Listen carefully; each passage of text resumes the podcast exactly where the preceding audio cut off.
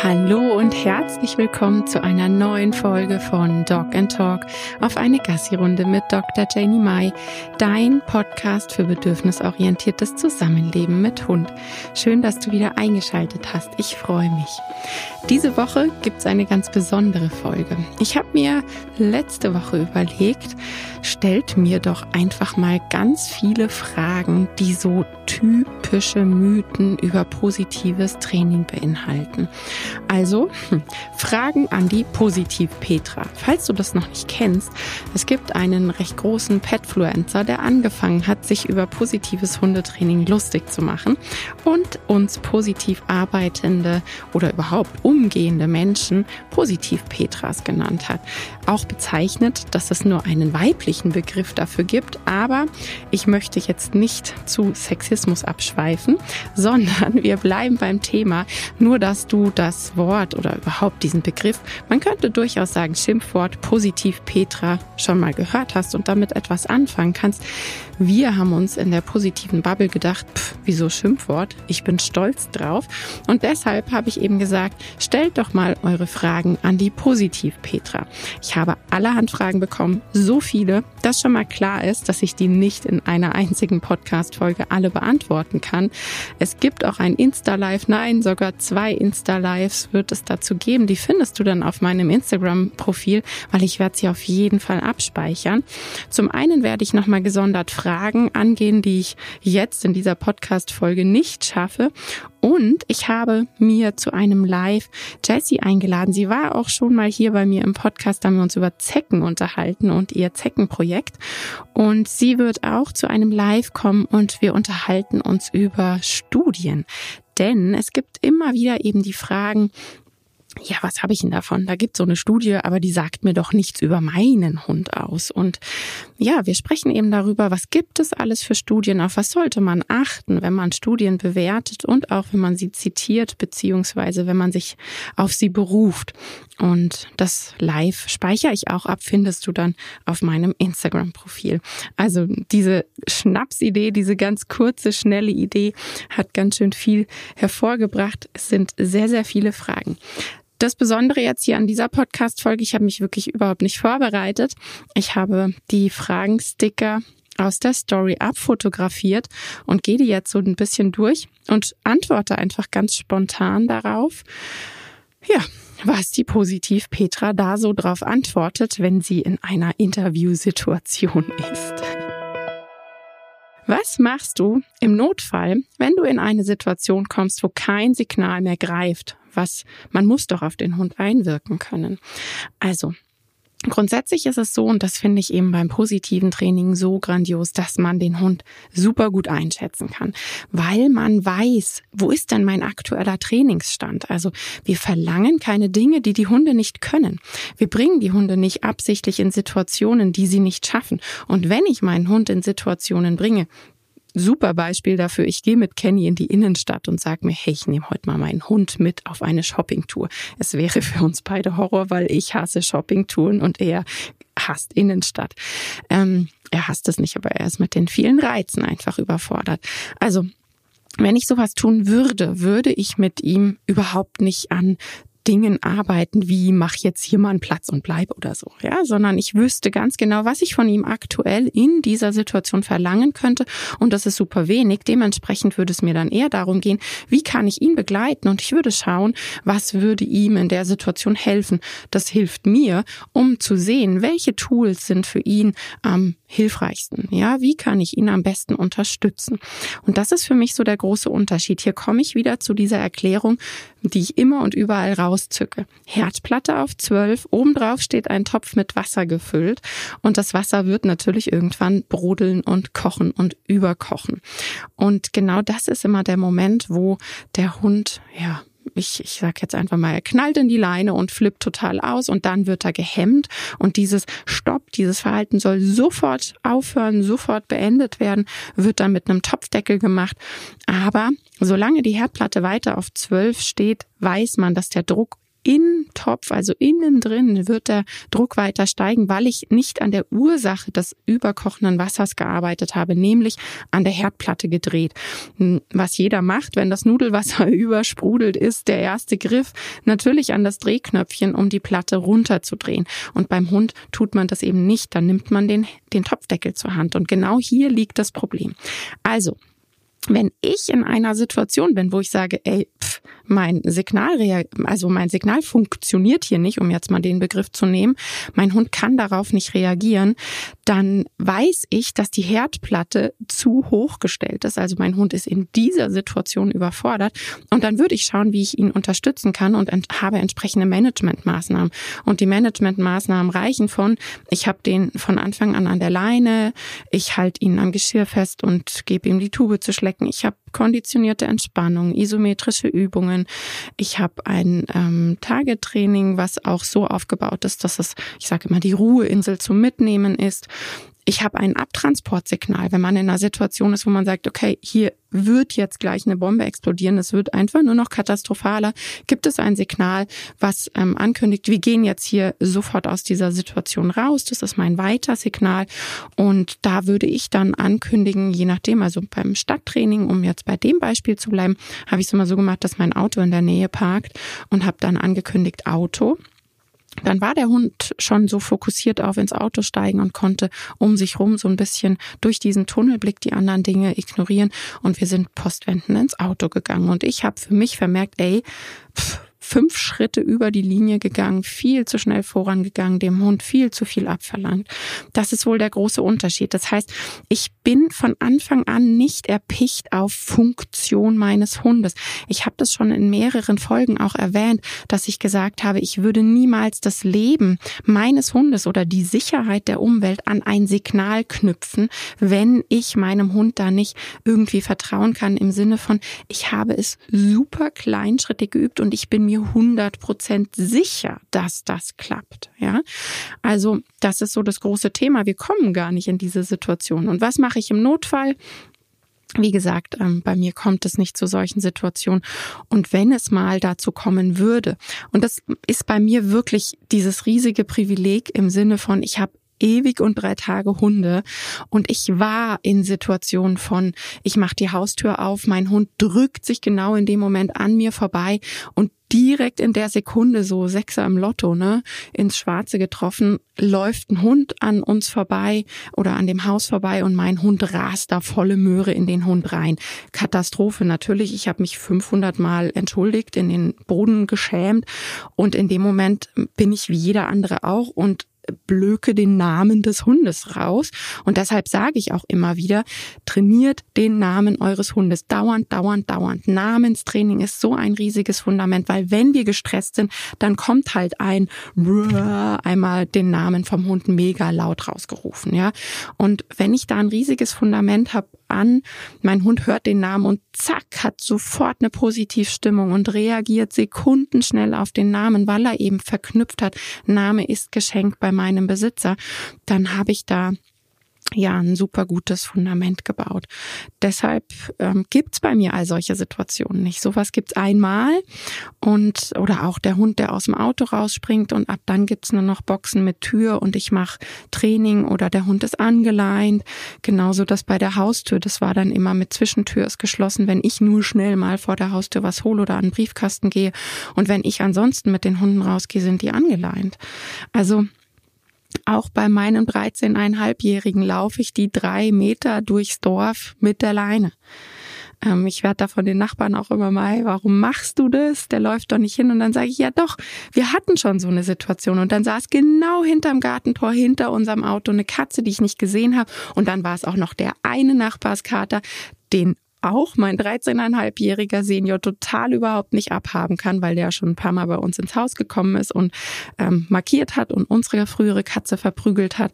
Und ja, dann ist er dem auch hinterhergerannt. Und natürlich, was mache ich? Äh, ich rufe den Namen des Hundes einfach. Genauso wie ihr das auch macht, ja, wie jeder andere das auch macht. Und natürlich ist das in dem Moment hemmend, aber mir ist das bewusst, es passiert ein einziges Mal. Danach ist mein Hund an der Leine. Ich komme nicht nochmal in so eine Situation Ich übe danach Stoppsignal bei der Katze wie Sau. Ich übe an mir, dass in der Situation das Stopp, mein Notfallsignal über meine Lippen kommt und ich meinen Hund nicht anblöken muss.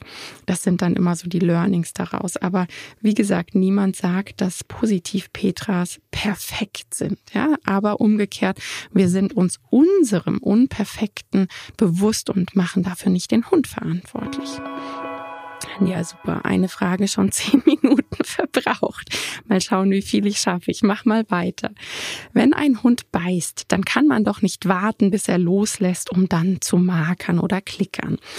Ähm, das basiert so auf dieser Idee des positives Training und das ist ein riesiger Mythos, mag ich jetzt schon mal erwähnt haben. Das basiert eben auf dieser Idee, dass ähm, wir warten, bis der Hund von sich aus einfach so Verhalten sein lässt und dann Verhalten zeigt, was für uns okay ist und dann sagen wir toller Hund und das davor, was nicht gut ist, ignorieren wir einfach. Das ist wirklich ein riesiger Mythos, das ist laissez-faire, aber das ist nicht positives Training, weil was ist denn das für ein Zusammenleben für alle Beteiligten? Ja, laissez-faire fühlt sich für niemanden gut an. Aber auch hier könnte ich jetzt wieder reingehen in die Situation, wenn ein Hund dich beißt. Ähm, dann ist es schon 35 Kilometer zu spät. Dann würde ich hingehen und sagen, ey, jetzt mal sorry, aber kannst du keine Hundesprache lesen? Was hast du davor gemacht? Was hast du getan, dass dein Hund überhaupt beißt? Weil ich habe schon mit hochaggressiven Hunden zusammengearbeitet. Ich habe auf der Intensivstation in der Uni gearbeitet, wo einmal im Jahr alle Polizeihunde zu ihrem Check-up kommen. Ähm, ich habe echt mit Hunden zu tun gehabt und ich stand auch schon mal als äh, Tapete an der Wand und habe probiert, mich als Tapete zu verhalten. Aber ich lese so früh, dass ich einfach nicht gebissen werde. Und für mich wäre halt die Frage, also ah, wie, wie kommt es bitte dazu, dass dein Hund dich beißt oder dass, dass ein, ein Hund, der von dir trainiert wird, beißt, ja? Weil da fehlt es an ganz vielen Ecken, wenn es so weit kommt. Aber jetzt lassen wir den Fall mal stehen und sagen, hey, der hat dich gebissen. Ja, keine Ahnung, wie reagiert man dann, wie jeder andere auch, mit ähm, Wasser drüber kippen, am Halsband festhalten und dem Besitzer, der Besitzerin irgendwie klar machen, könntest du mal bitte helfen? Ich bin mir ziemlich sicher, man würde vor Schmerzen auch schreien, aber das ist jetzt alles fiktiv, weil ich habe keine Ahnung, ja. Ich bin einmal in einem Kampf, wo ein Hoverwart meinen Hund angefallen hat, gebissen worden und ähm, dem Hund habe ich mit meinen bloßen Händen den Kiefer aufgehebelt, weil er meinen Hund im Maul hatte und habe seine Lefzen unter seine Zähne gepopelt, damit er sich selber wehtut. Das ist aber jetzt, glaube ich, nicht irgendwas, wo man sagt, ich biete dir heute eine Anleitung, wie man mit beißenden Hunden umgeht, weil das kann einem keiner sagen. Das ist eine hochgradige, krasse Stresssituation, gerade wenn man dann noch selber beteiligt ist, wenn man selber gebissen wird. Ähm, ich keine Ahnung, wie man unter hochgradigem Stress mit massiven Schmerzen reagiert. Ähm, ein Schreckreiz ist immer ganz gut und dran reißen ist super schlecht. Gerade wenn der Hund mit Biss und Gegenbiss sich verbissen hat, sollte man nicht dran reißen, weil dann nimmt er das Stück Fleisch mit und äh, hackt die Zähne noch tiefer zu. Äh, es gibt da keine pauschale Anleitung, die man macht. Aber nein, man wartet nicht, bis der Hund loslässt, um dann zu markern. Aber ich mache eben bei Hunden keine Arschbombe im Problemverhalten. Und deshalb sieht positives Training auch so langweilig aus, weil ich eben bei einem Hund, der Aggressionsprobleme mit Besuchern hat, eben nicht im Wohnzimmer mit den Leuten arbeite, wenn der Hund fletschend, ausflippend, mich töten wollen vor mir steht, sondern ich trainiere mit diesen ähm, Menschen auf einem Gebiet, wo der nicht so gestresst ist, weil es seine eigene Wohnung ist, sondern bei mir am Hundeplatz und dann arbeite ich erstmal mit Zaun dazwischen, dann arbeite ich mit Leine, mit Maulkorbtraining und, und, und. Also gibt's unzählige Vorschritte, bis ich in die Situation gehe. Und das sieht so langweilig aus, weil ich immer im Wohlbefinden des Hundes arbeite, weil ich ja möchte, dass er sich wohlfühlt in Anwesenheit von fremden Menschen. Und deshalb arbeite ich auch genau in diesem Bereich. Also da gibt es keinen Topfdeckel, der drauf geworfen werden muss, weil ich die Herdplatte auf zwölf gelassen habe. Ja, ich arbeite an der Herdplatte. Immer wieder dieses Bild. Und deshalb ist dieser Mythos einfach lächerlich. Der wird immer wieder benutzt und ich kenne das ja zuhauf. Ich habe es auch im Feed immer mal wieder stehen, genau diese provokante Frage. Und sie ist einfach lächerlich, weil es so nicht vorkommt. Und das ist schon mehr als ein Mythos.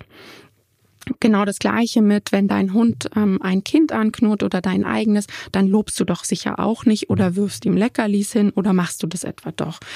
Also, da ist wichtig, dass wir uns anschauen, wie ist denn das so mit der Leiter der Aggression oder auch die Leiter der Kommunikation. Ich schaue mir also an, was kommt denn vorm Knurren? Und da kommt bei Hunden super, super viel. Das heißt auch hier wieder, hm, du hast da eine ziemliche Arschbombe über die Grenze hinweg gemacht.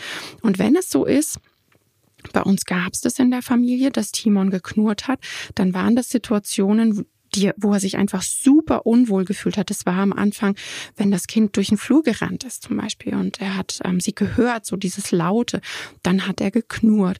Und das ist ein Zeichen von Unsicherheit. Würde ich ihm das jetzt verbieten, dieses Knurren und sagen, Mensch, du böser Hund, sofort Schluss damit, ja, dann würde ich dieses Verhalten hemmen und er würde die nächste Leiter auf der Kommunikationsleiter oder auf der Leiter der Aggression nehmen, die nächste Leitersprosse, weil die Leitersprosse knurren, die habe ich ja sozusagen rausgerissen aus der Leiter und dann muss er ja auf die nächste Leitersprosse gehen. Das heißt, ich würde das Ganze verschlimmern durch so ein Verbot und mein Hund würde zusätzlich lernen, wenn er sich nicht wohlfühlt in der Nähe des Kindes, bin ich noch arschig.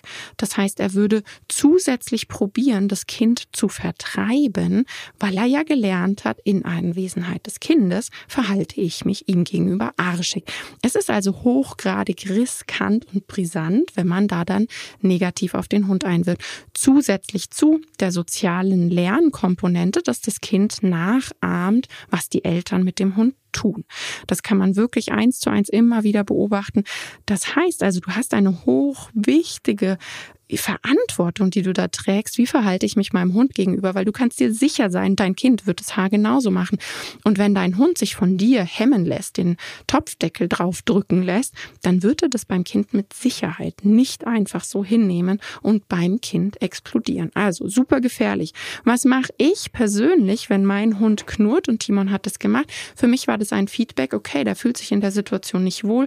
Das heißt, wir haben genau die Situation mit Tagetraining und Markern Belohnungen am Kissen an seinem Ruheort, wo wirklich absolut Safe Space für ihn ist, gemacht. Wir haben in jedem Raum, wo wir uns so zusammen aufhalten, in der Trainingshalle, im Garten, im Wohnzimmer, haben wir so kleine Trennungen eingebaut, dass er eben selbstwirksam die Möglichkeit hatte, ah, hier gehe ich hinters Gitter. Da hatte ich so einmal ähm, an meinem Bürotisch, der da im Wohnzimmer war, so ein Gitter stehen oder es war so, so ein Paravor und da hat nur er am Rand durch gepasst quasi. Also fürs Kind war das ein, ja, sie hat da nie so wirklich hingeguckt und wenn sie dort hätte hingehen wollen, hätte ich sie natürlich festgehalten und ihr das nicht erlaubt, weil das ja sein Safe Space ist.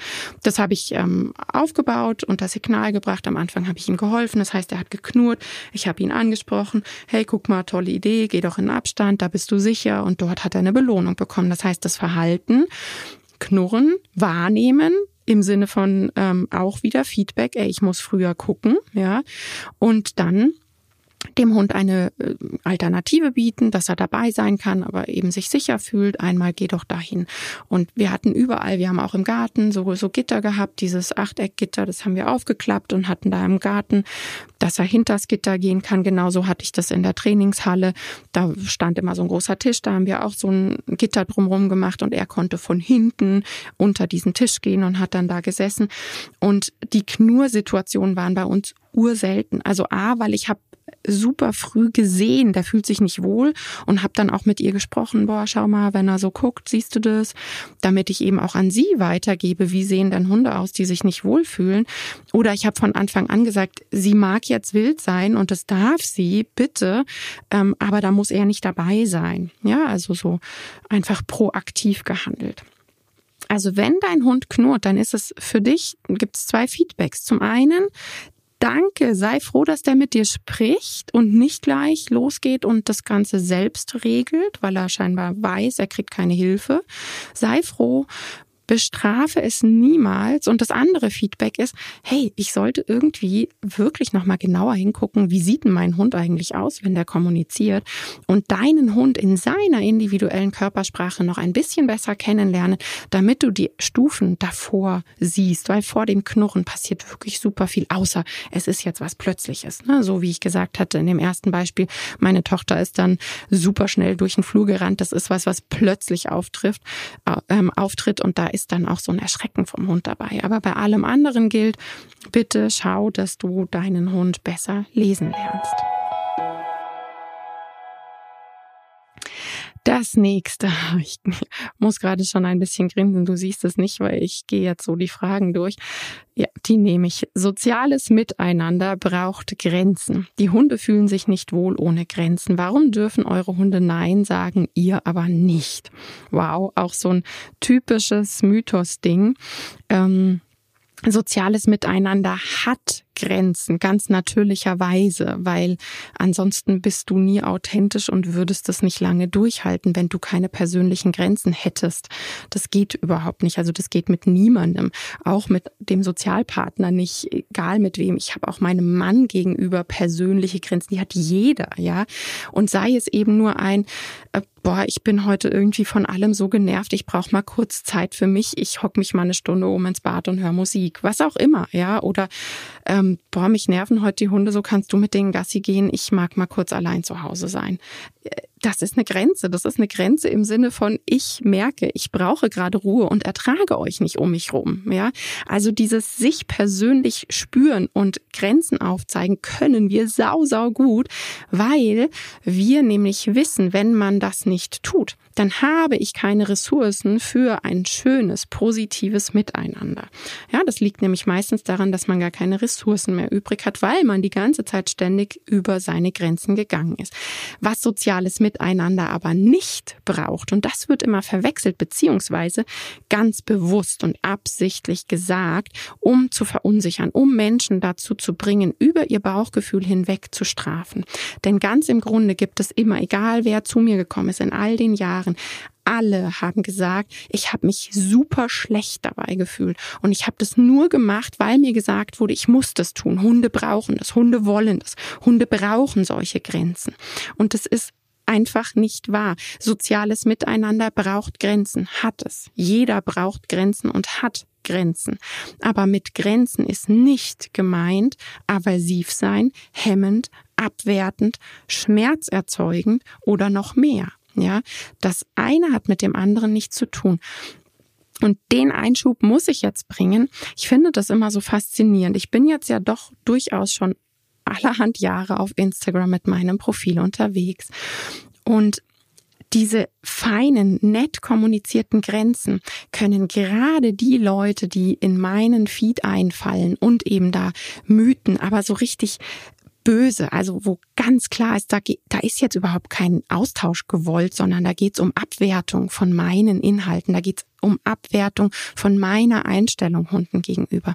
Und wenn ich dann nett eine Grenze formuliere und sage, hey, ich glaube, ähm, das passt nicht ganz und ähm, es hört sich so an, als würdest du gar keinen Austausch wollen.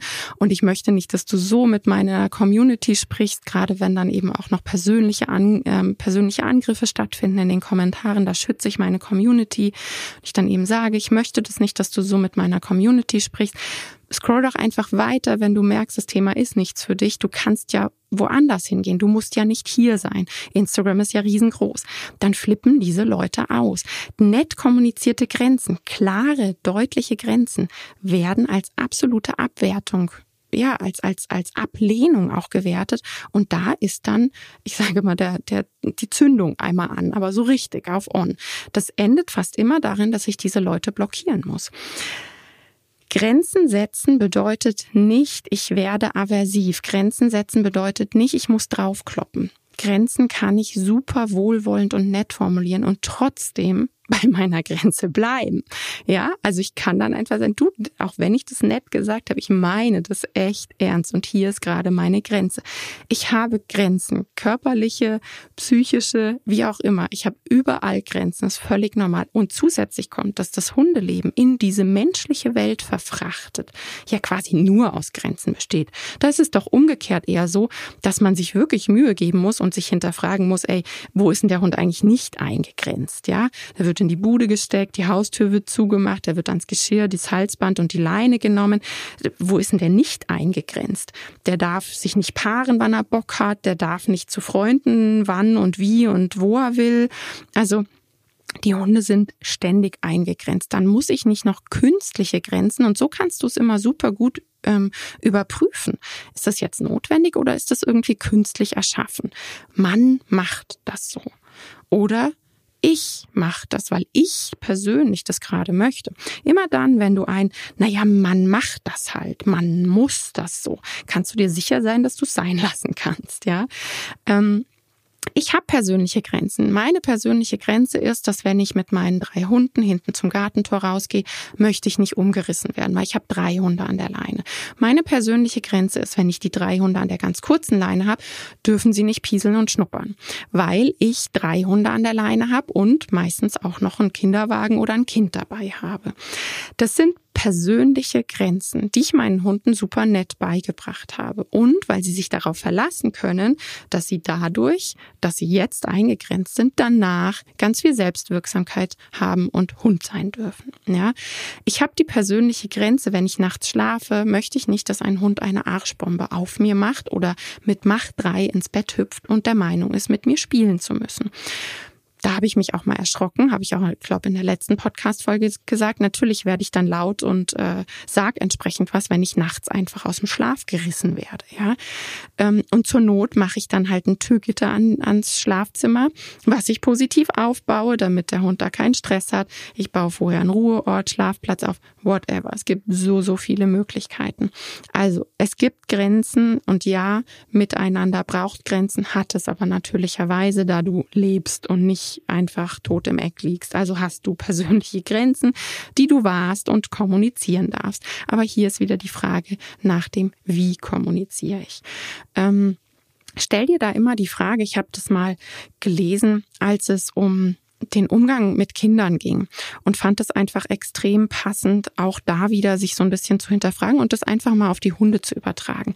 Würdest du so, wie du deine Grenze gerade ziehst, die Grenze mit deiner besten Freundin, deinem besten Freund oder deinem Partner kommunizieren? Würdest du das genau so machen?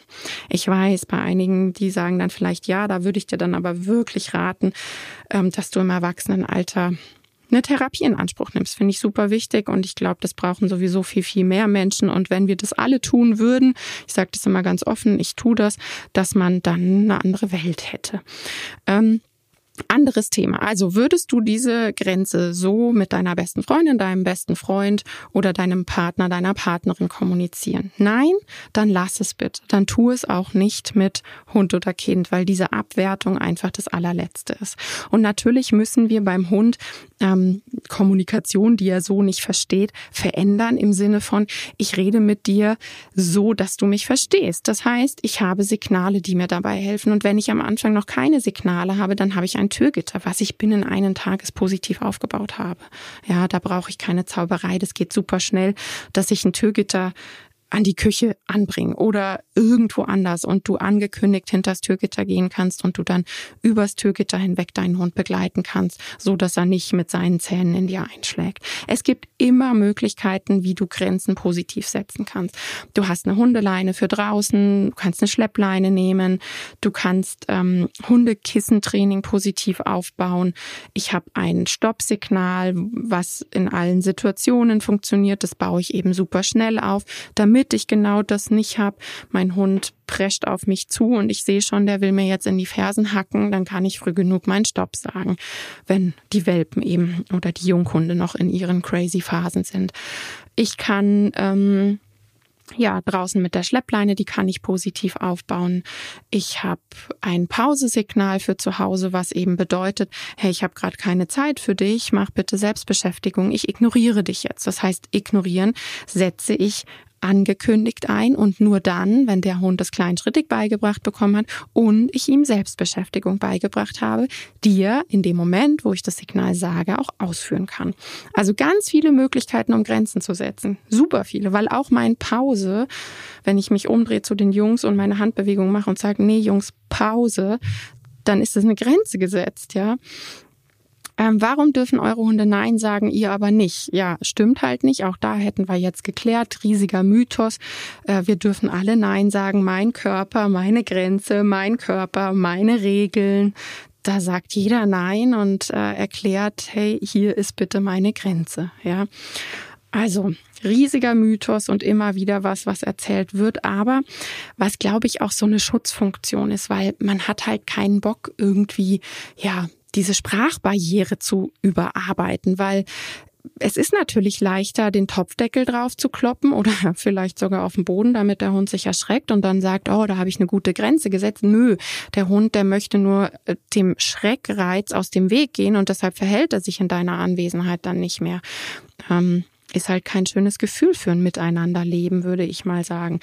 Und deshalb erarbeite ich Signale Stück für Stück. Das geht super rasant, weil ich brauche nicht zig Wiederholungen. Gerade im häuslichen Bereich ohne Ablenkung braucht es da nicht viel. Das habe ich schnell aufgebaut und dann kann ich Grenzen ziehen. Das heißt, ich habe Signale, die umschiffen, die die Grenze geben. Und dieses sagst du nie nein, natürlich. Das habe ich auch schon ein paar Mal erklärt. Ich bin ja jemand, der auch immer ganz sagt, guckt, so wie ticken wir Menschen, wenn sie, ja, wie, wie ticken Menschen, wenn sie saugestresst sind? Hey, da kommt halt das raus, was reflektorisch aus einem rauskommt. Und das ist ja im, im, im meisten Fall das Nein. Ja, weil das ist so in uns drin, dass man Nein sagt. Das heißt, ich baue das Nein mit einer Handlung auf. Der Hund weiß ja nicht, was Nein bedeutet. Ich bringe meinen Hunden also bei, Nein ist Sitz oder Nein ist Kissen. Es gibt verschiedene Möglichkeiten. Ich baue da verschiedene Sachen auf. Wenn ich so im Welpen-Junghundalter in den Kursen habe ich immer mit dem Sitz angefangen, weil das natürlich auch im häuslichen Bereich helfen kann. Aber wie gesagt, im häuslichen Bereich ist das dann ähm, das Hundekissen oder auch das Abstand. Also es gibt auch ein Signal, was ähm, ankündigt, geh mal ein paar Schritte bitte äh, hier raus aus der Situation. Kann man übers Tagetraining super easy machen, ist keine Zauberei. Und dann wird daraus irgendwann, dass wenn ich Nein sage, dass der Hund sich davon etwas aussucht. Ja, also es ist dann eben auch wieder mit Selbstwirksamkeit verbunden und das finde ich so wichtig. Aber ich habe dann nett eine Grenze kommuniziert, obwohl ich Nein gesagt habe. Crazy. ja, weil ich halt mit dem Hund ähm, geübt habe, weil ich diese Sprachbarriere Hund-Mensch überbrücke durch Training. Gehst du wirklich allen stressigen Situationen aus dem Weg? Natürlich nicht, weil ich lebe in einem normalen Leben. Und genau das finde ich ist so wichtig, dass man sich das klar macht. Das Hundeleben ist ja mittlerweile echt stressig geworden. Also ich habe schon lange Hunde. Ich ähm, bin ja auch mit Hunden aufgewachsen. Früher war das wirklich noch so. Wir waren damals bei uns im Wohngebiet in der Straße einfach die einzigen, die einen Hund hatten, mit dem man Gassi gegangen ist. Es gab ganz am Ende der Straße noch den typischen Kettenschäferhund und das waren in unserem gesamten Wohngebiet die einzigen zwei Hunde, die es gab. Und mittlerweile, wenn ich meine Eltern besuche, kläfft da quasi jeder Gartenzaun. Und ähm, wenn ich aus dem Fenster gucke, läuft da ständig ein Hund an der Straße entlang. Also es ist viel enger geworden, es ist viel voller geworden. Und zusätzlich, das erwähne ich ja auch immer mal wieder, hat sich die Zucht eben auch verändert, dieses schneller, weiter, besser. Und es sind immer mehr auch Tierschutzhunde mit Rucksack zu uns gekommen, die halt wirklich reaktiv sind, die einen Erfahrungsrucksack haben und erstmal eine Weile brauchen, bis sie in diesem Leben ankommen und sich wohlfühlen und kein Problemverhalten mehr zeigen. Das heißt, wenn ich jetzt mit dem Hund rausgehe vor die Tür bei meinen Eltern, hat er schon viel, viel mehr Stress und Dinge zu erledigen als mit meinem Hund damals, als ich neun Jahre alt war und der einfach mit mir allein unterwegs war. By the way, was man nicht darf, aber früher, als ich neun Jahre alt war, war das noch so okay, dass man Neunjährige alleine mit Hund losschickt. Bitte tut das nicht. Es ist gesetzlich A nicht erlaubt und B auch echt nicht ratsam, weil ich hatte das im Kundenstamm. Ähm, mittlerweile schon ein paar Mal, dass junge Kinder quasi dabei waren, wie der eigene Hund von einem anderen gebissen wurde und so weiter und so fort. Unlustig. Also darf man nicht. Jetzt äh, kurzer Zusatz, ein kurzer Rand. Also ich kann nicht allen stressigen Situationen aus dem Weg gehen. Das ist auch wieder so ein Mythos. Meine Hunde haben sowieso den ganzen Tag Stress. A, wohnen wir mit einem kleinen Kind zusammen. Kleine Kinder sind laut und wuselig und jeder Tag ist ein bisschen anders. Es ist Unvorhersehbarkeit bei uns im Alltag. Es werden Routinen gebrochen. Sie kriegen persönlichen Stress mit. Wir haben natürlich viel mehr Termine auch. Und es gibt Tage, wo super viele Termine sind, wo irgendwie ein Stress ist. Jetzt hatte ich ja vor zwei Wochen das äh, Live-Webinar das sind Sachen, das kriegen die dann auch mit, dass ich gestresst bin und irgendwie so viel zu tun habe gerade. Das ist ja alles was, was bei meinen Hunden landet.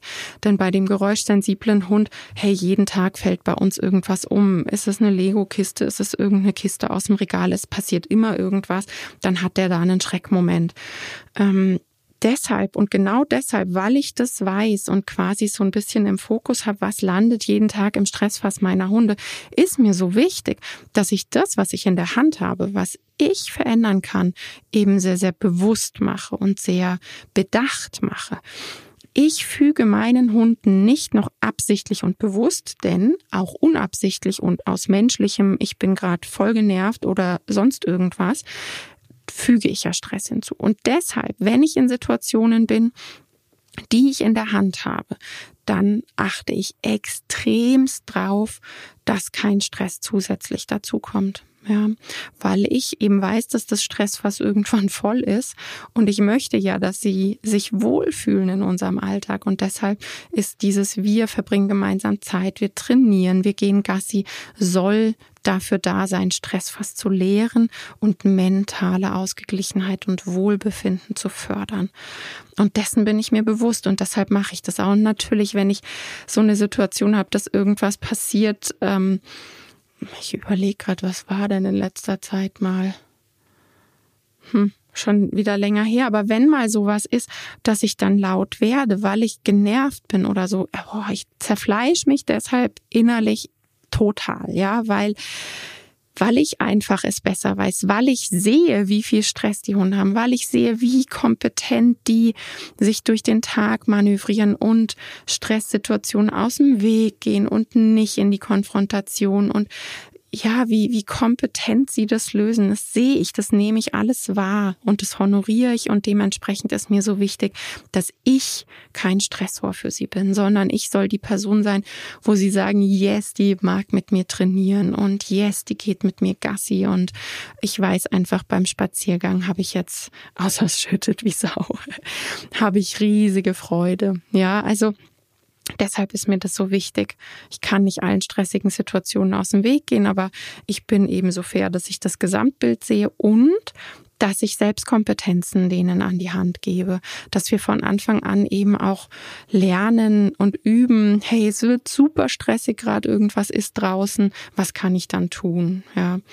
Und da ist natürlich das Nähe zu mir aufbauen mehrere Fliegen mit einer Klappe, weil dann der Hund nicht vor Panik wegrennt, weil er halt von klein auf gelernt hat, wenn mir der Poppes auf Grundeis geht, dann renne ich zu der und dann geht's mir besser.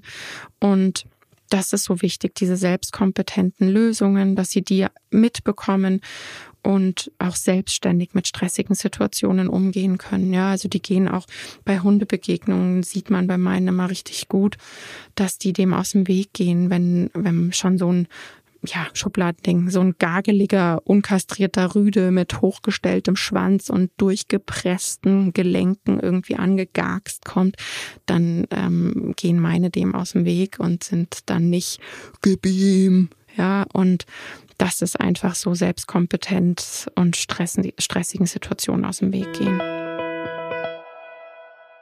Dein Hund reagiert nicht auf ein Abbruchsignal. Was tust du dann? Was machst du, wenn alle positiven Versuche nicht gefruchtet haben bei diesem Hund? Mm, also mein Abbruchsignal in dem Sinn ist ja das Stopp, wobei ich glaube, dass hier die Definition wieder ganz wichtig ist. Ein Abbruchsignal im hemmend-aversiven Training ist ja wirklich einfach sowas wie den Topfdeckel auf den Boden schmeißen gemeint. Also der Hund bekommt einen Schreckreiz oder der Mensch macht einen richtig schnellen, so einen Schritt auf den Boden und auf den Hund zu und blockiert den. Ähm, das ist ja mit einem Abbruch gemeint und sowas trainiere ich nicht. Also bei mir gibt sowas nicht. Früher hat man, na, ich sage immer früher, es stimmt nicht, es wird immer noch gemacht, so diese Discs auf den Boden geworfen und dabei Nein oder sonst irgendwas sagen, dass der Hund dann das Wort mit den Discs verknüpft und irgendwann nur noch auf das ähm, Wort reagiert und in dem Fall ist reagieren eben Angst haben und damit das nicht mehr passiert, das hatte ich in der letzten Podcast-Folge gesagt, ähm, verhält der Hund sich so halt nicht mehr, weil er der Strafe aus dem Weg gehen möchte und scannt zusätzlich, was war vor den Discs. Hat der Mensch ähm, anders gerochen, hat er den Arm gehoben, hat er die Augenbraue gehoben, whatever. Ja, die, die scannen einen da sehr, sehr deutlich und irgendwann braucht man vielleicht nur noch die Augenbraue, die nach oben geht weil der Hund ähm, halt keinen Bock hat, dass die Discs fliegen. Sowas gibt es bei mir nicht. Bei mir gibt es das Stoppsignal und das ist einkonditioniert, ein positives Signal, übers Lauern aufgebaut, mit der passenden Belohnung. Das kann man über super tolle Beute oder eben Spielzeug machen, dass der Hund das belauert und daraus wird irgendwann das Stoppsignal über mehrere Schritte. Das lernst du in meinem Abrufkurs, in meinem Selbstlernkurs, der perfekte Abruf. Da ist auch das Stoppsignal drinnen und dann baue ich das Schritt für Schritt in den Abstand auf. Dann mache ich mir eine Liste. Das ist so eine Ranking, Schwierigkeitsliste eins bis zehn. Da schaue ich dann, ja, zehn war bei Muffin wegrennendes, plötzlich wegrennendes Reh, also wo auch noch der Schreckmoment dabei ist, das Adrenalin. Auf Platz neun ist bei ihm Rehe, die in der Entfernung wegrennen. Auf Platz acht ist Katze, die aus der Nähe so ganz nah vor ihm wegrennt. Und so habe ich dann so Stück für Stück geschaut, was ist schwerer, was noch schwerer, was ist leichter, noch leichter. Und ähm, habe das dann dieser Schwierigkeitsliste entsprechend trainiert. Und das dann mit der Schleppleine, am Anfang mit sieben, dann zehn Meter, 20 Meter und ganz am Ende, ähm, einfach um mir wirklich sicher zu sein, dass das auch klappt bei wegrennenden Rehen und nicht die Leine ist, habe ich dann am Ende die 20 und die 10 Meter Leine zusammen gemacht. Das heißt, da waren es dann 30 Meter Entfernung. Und ähm, dann wusste ich, dann habe ich einfach überprüfen können, dass er auf das Wort, auf mein Signal reagiert und nicht auf eine Schleppleine. Also ja, das ist Arbeit, aber dafür muss ich halt meinen Hund nicht zusammenscheißen oder Disks auf den Boden werfen oder einen Schlüsselbund oder habe diese Momente von, oh, das hat er ja noch nie gemacht, weil ich meinen Hund einschätzen kann. Ich weiß, wir sind gerade auf Trainingsschritt 5, auf Schwierigkeitsstufe 6, 7, 8, 9, 10 und wenn ich das weiß, wo wir gerade sind, kann ich auch entsprechend spazieren gehen. Und deshalb gibt es bei mir nicht. Also ja, wenn mein Hund auf ein Signal nicht reagiert, das ist im Training, also als ich auf Stufe 9 war und dann auch mal auf 10, ähm, gibt es natürlich am Anfang Situationen, wo der Hund nicht reagiert, weil das völlig normal ist. Das tun wir auch nicht im Übrigen. Wenn wir richtig tief eintauchen, brauchen auch wir acht bis zehn Sekunden, bis so, ich sage immer so, die eine Hirnzelle zur anderen sagt, ey, Stimme aus dem Hintergrund, hast du es gehört? Das dauert auch bei uns acht bis zehn Sekunden und beim Hund eben auch. Ich wiederhole also nach diesen acht bis zehn Sekunden das Signal erneut. Dann warte ich wieder acht bis zehn Sekunden, wiederhole das Signal erneut. Und dabei achte ich sehr akribisch darauf, dass ich nicht grantiger werde, sondern das Signal in meiner Stimme gleich wiederhole, genauso wie ich es beim ersten Mal gesagt habe, weil der Hund nicht absichtlich gegen mich reagiert und mich ignoriert, sondern er hört mich gerade einfach nicht. Und dann kommt der Moment, wo der Hund reagiert und dann muss ich mich entsprechend freuen, freuen, freuen und passend belohnen. Natürlich kann ich nicht sagen, da hinten hättest du jetzt voll geil Hormone gekriegt, weil du hättest hetzen können und hier bei mir kriegst du einen Futterbrocken. Das ist nicht passend. Da muss ich natürlich meinen Hund bei mir auch entsprechend belohnen. Genau. Ähm, also ein Abbruchsignal, was nicht funktioniert, bedeutet einfach, ich habe meinen Hund quasi in, auf Stufe 10 geschubst, obwohl wir gerade noch auf Stufe 3 trainiert haben. Da ist der Mensch dran schuld. Da würde ich dann eher mit dir vorm Spiegel in ein Gespräch gehen als mit dem Hund. Und wenn das passiert, ja, wäre es kacke. Und dann würde ich wahrscheinlich auch laut rufen und meinen Abruf nutzen, den ich hoffentlich bis dahin aufgebaut habe. Und wenn ich den Abruf nicht aufgebaut habe und meinen Hund draußen ohne Schleppleine habe rumlaufen lassen, würde ich nochmal ein gutes Gespräch mit mir vorm Spiegel führen, weil da hättest du dann wirklich Scheiße gebaut. Das heißt,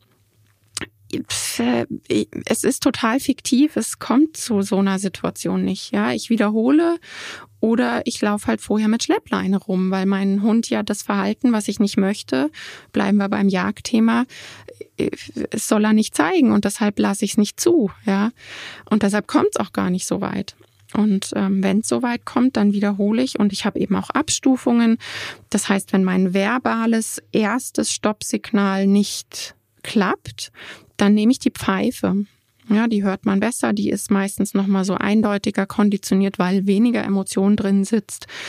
Und ähm, da weiß ich einfach so kleinschrittig, wie ich das ähm, trainiert habe. Ich habe es einmal kleinschrittig mit dem verbalen Stoppsignal ähm, trainiert und einmal kleinschrittig mit der Pfeife trainiert und dementsprechend weiß ich es einfach. Also es gibt's nicht. Die Situation gibt's bei mir nicht. Und wenn es die gäbe, dann würde ich sagen, hey Mist, äh, Schleppleine wieder dran und wir müssen nochmal ans Training gehen. Und was würde ich machen, wenn alle positiven Versuche nicht gefruchtet haben bei diesem Hund?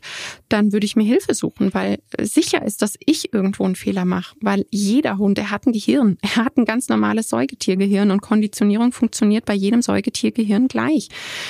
Dann habe ich einen Fehler gemacht.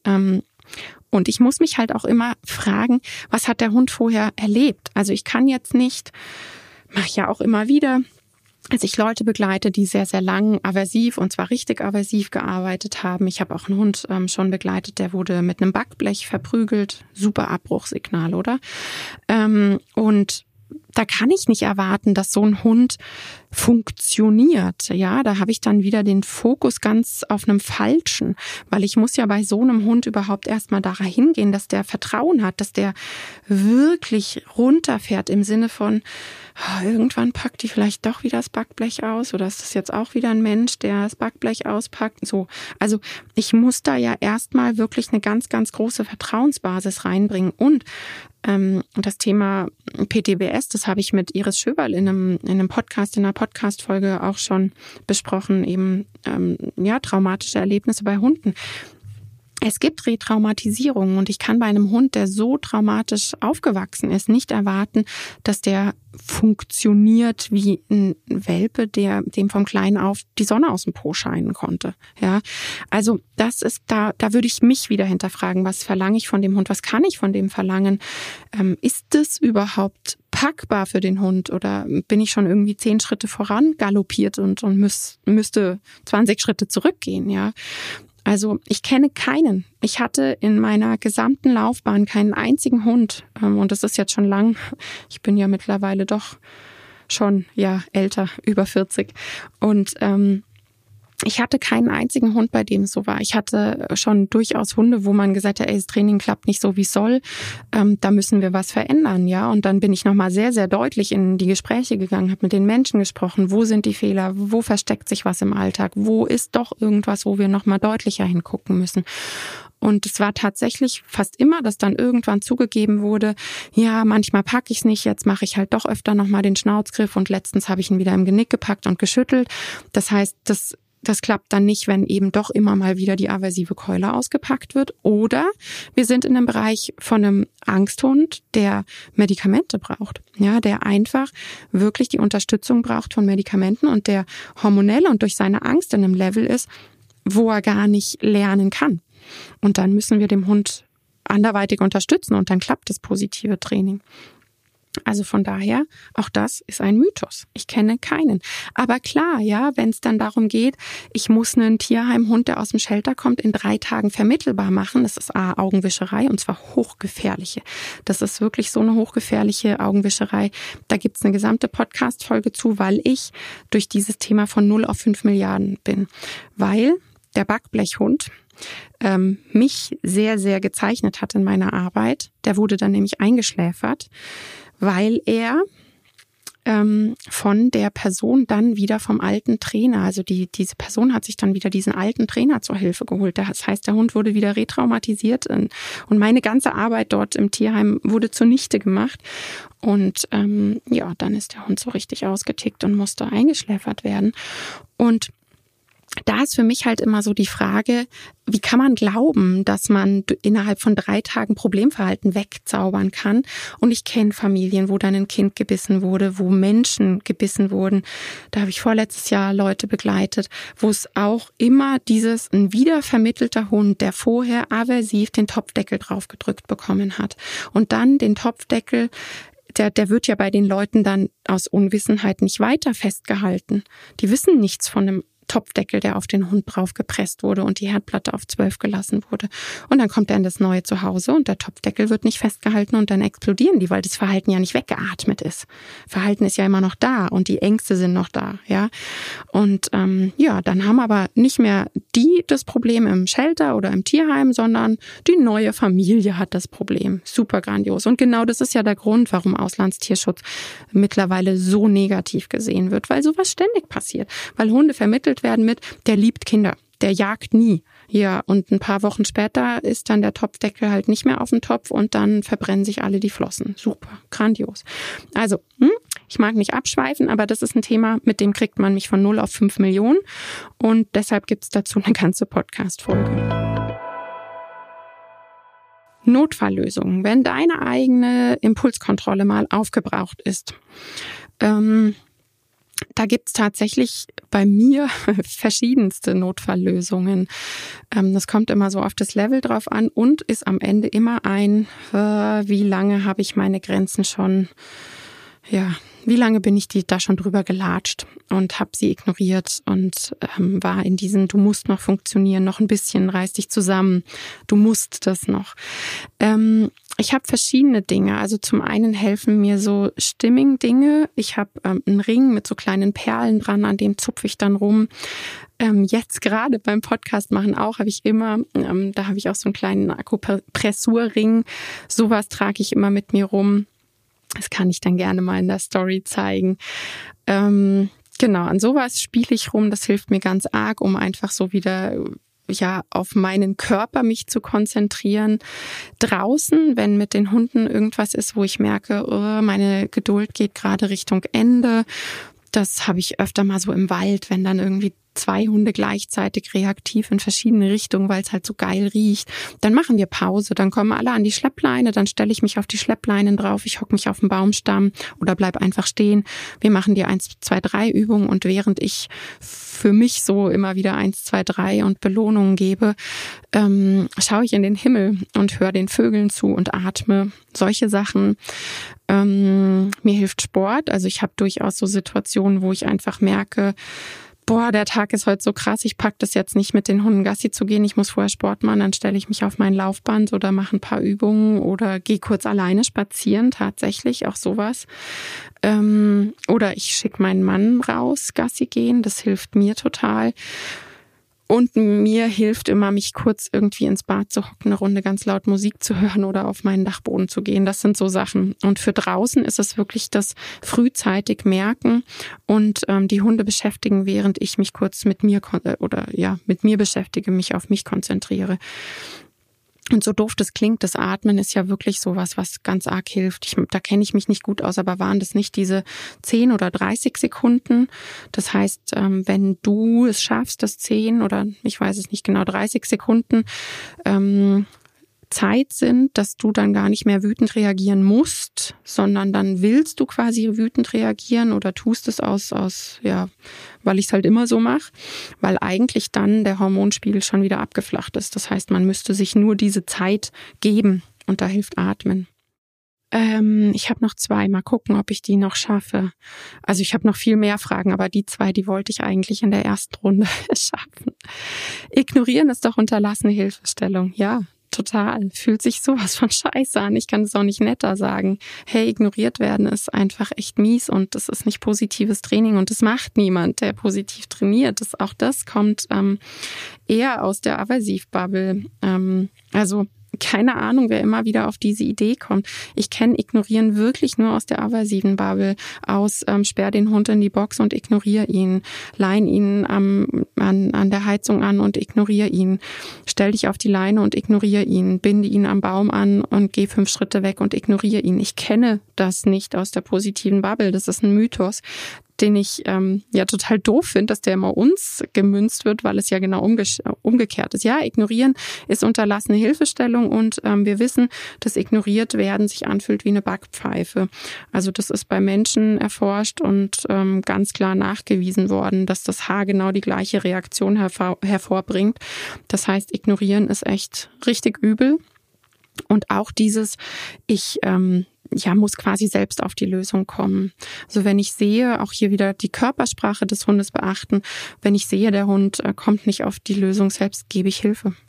Definitiv. Also ich ignoriere nicht in kein, also weder nicht gewolltes Verhalten schon dreimal nicht, weil ich nicht möchte, dass mein Hund das nicht gewollte Verhalten lange, oft und dauernd zeigt, weil das übt er und, und ja, etabliert es ja auch und ich möchte das ja gar nicht. Aus dem Grund ignoriere ich äh, Verhalten, was ich nicht möchte, nicht. Und ansonsten ignoriere ich meine Hunde auch nicht, weil ich das einfach total übel finde. Es braucht doch Konsequenzen. Hm. Wieso braucht es Konsequenzen? Also das ist, glaube ich, so dieser Irrglaube, dass das Grenzen setzen, das hatte ich ja vorhin schon, immer aversiv ist und Grenzen setzen immer so mit der Keule sein muss ähm, alles hat Konsequenzen. Ich muss nicht künstliche Konsequenzen erzeugen. Warum? Also für was? Um, um zu zeigen, dass ich die Herrscherin bin und die Göttin, die bestimmt. Für was brauche ich Konsequenzen künstlich erzeugte? Also alles hat Konsequenzen. Wenn ich, ähm, keine Ahnung, mit Anlauf gegen die Wand renne, tut's weh. Also es hat eine ganz natürliche Konsequenz. Wenn ich, äh, wenn Kenny mit Anlauf in den Timon reinrennt, dann hat das eine natürliche Konsequenz. Dann macht er das nicht gestellt und ich muss mir jetzt eine Konsequenz überlegen, sondern dann verhält er sich halt hundlich und gibt dem Kenny direktes, authentisches, ungekünsteltes Feedback. Können wir halt nicht, weil wir keine Hunde sind. Das ist ja auch immer so eine Sache, bei der wir, glaube ich, noch 500 Jahre uns den Mund fusselig reden können, dass man das nicht vergleichen kann und dass wir halt niemals gerade hemmende Hundekörpersprache nachahmen können, weil wir echt keine Hunde sind und unsere Hunde das auch wissen alles, was passiert, hat Konsequenzen. Wenn, wenn ich meinen Hund an die kurze Leine nehme und er rennt in die Leine, hat es die Konsequenz, dass sein Geschirr einen ja wahrscheinlich auch wehtut, je nachdem, wie das Geschirr ist. Ähm, ich, ich verstehe immer nicht, wieso ich unauthentisch irgendwie gekünstelt ein Theaterstück verfolgen soll, wo ich dann was mache, was A mir nicht entspricht, was meinem Bauchgefühl nicht entspricht, wo ich merke, ich will das gar nicht, ich will so nicht handeln. Ähm, ich, ich brauche keine künstliche Konsequenz, braucht's einfach nicht, bei nichts. Und eine Konsequenz ist ja nur dazu da, um zu strafen. Und ich arbeite nicht mit Bestrafung, weil Bestrafung nicht dazu führt, dass der Hund das lernt, was ich möchte. Und ähm, Bestrafungen, ja, also mit, mit Konsequenzen sind da doch Bestrafungen gemeint und die stehen ja oft nicht in, in absolutem Zusammenhang. Also keine Ahnung, du hast mich gerade angesprungen und jetzt musst du deshalb zehn Minuten am Kissen liegen. Das eine hat mit dem anderen ja nichts zu tun. Oder du bist in die Leine gebrettert und mir hat es an der Schulter wehgetan und ähm, Deshalb mache ich jetzt Körperblock und du musst hinter mir laufen. Das, das ist für den Hund nicht hinzusetzen. Also das versteht er nicht, weil er ist ja nach vorne in die Leine gebrettert, weil da ein Geruch war oder ein anderer Hund und er da, whatever. Ja, es gibt ja da vor ihm, also nach vorne gerichteten Grund, wo er hin wollte ähm, Konsequenzen machen immer keinen Sinn. Ich meine, erinnert euch, weiß ich nicht, an die Kindheit. Ich weiß nicht, wie das bei euch war, aber sowas wie Stubenarrest oder Fernsehverbot, das hatte doch nichts mit dem zu tun, um was es vorher ging. Also ich verändere ja mein Verhalten nicht. Also es, es bringt kein Lernen. Es bringt einfach keinen Lernerfolg. Das eine hat mit dem anderen nichts zu tun und das ist einfach, es geht um Bestrafung und um sich mächtig fühlen. Und das brauche ich nicht. Keine Ahnung, ich muss meinem Hund nicht zeigen, dass ich die Chefin bin oder die Herrscherin der Welt, weil ich es nicht bin. Wir sind ein Team, ein, wir leben ein soziales Miteinander und ich habe die echt gern und ich glaube, die mich auch. Und ähm, aus dem Grund gibt sowas nicht. Das gibt's generell nicht. Also keine Ahnung. Ich sag meinem Mann ja auch nicht, ey, du wolltest das und das machen und deshalb nehme ich dir jetzt das Handy weg einen Tag. Oder keine Ahnung. Was ist das für ein sozialer Umgang? Ich finde das so fürchterlich. Also ansonsten hat das Leben Konsequenzen genug. Wir müssen da nichts künstlich erzeugen. Ich glaube, ich habe mich ausgeredet. Das war jetzt fast eine Stunde. Es sind noch so viele Fragen da. Ich kann da noch weiter durchblättern. Ich mache heute Abend noch ein Live auf Instagram. Wie gesagt, das speichere ich ab. Und am, also heute Abend ist Quatsch, weil ich nehme diesen Podcast gerade am Montag auf. Am Freitag kommt er raus. Also wenn du diesen Podcast hörst, kannst du schon gleich auf mein Instagram-Profil gehen und wirst die zwei abgespeicherten Lives vorfinden. Und dann schaue ich mal, was noch an Fragen übrig bleibt. Und ich freue mich diesmal wirklich riesig, wenn wir in den Austausch gehen. Und ein Austausch ist immer so eine Sache mit einem Fragezeichen dahinter und dann fängt der Satz aber nicht an mit nicht böse gemeint oder dir ist aber schon klar. Also das nur noch als kleine Erinnerung. Ich freue mich über den Austausch zum Posting und ja, die Hoffnung stirbt zuletzt. Ich äh, rede immer wieder gerne darüber, immer, immer wieder, aber ich glaube nicht, dass ähm, die Podcast-Folgen und die Lives dazu führen werden, dass diese ganzen Mythen irgendwann mal ja, dieser uralte Zopf irgendwann mal abgeschnitten ist. Ich glaube nicht, aber ich mache weiter. Du kannst dich drauf verlassen. Bis zum nächsten Mal. Tschüss.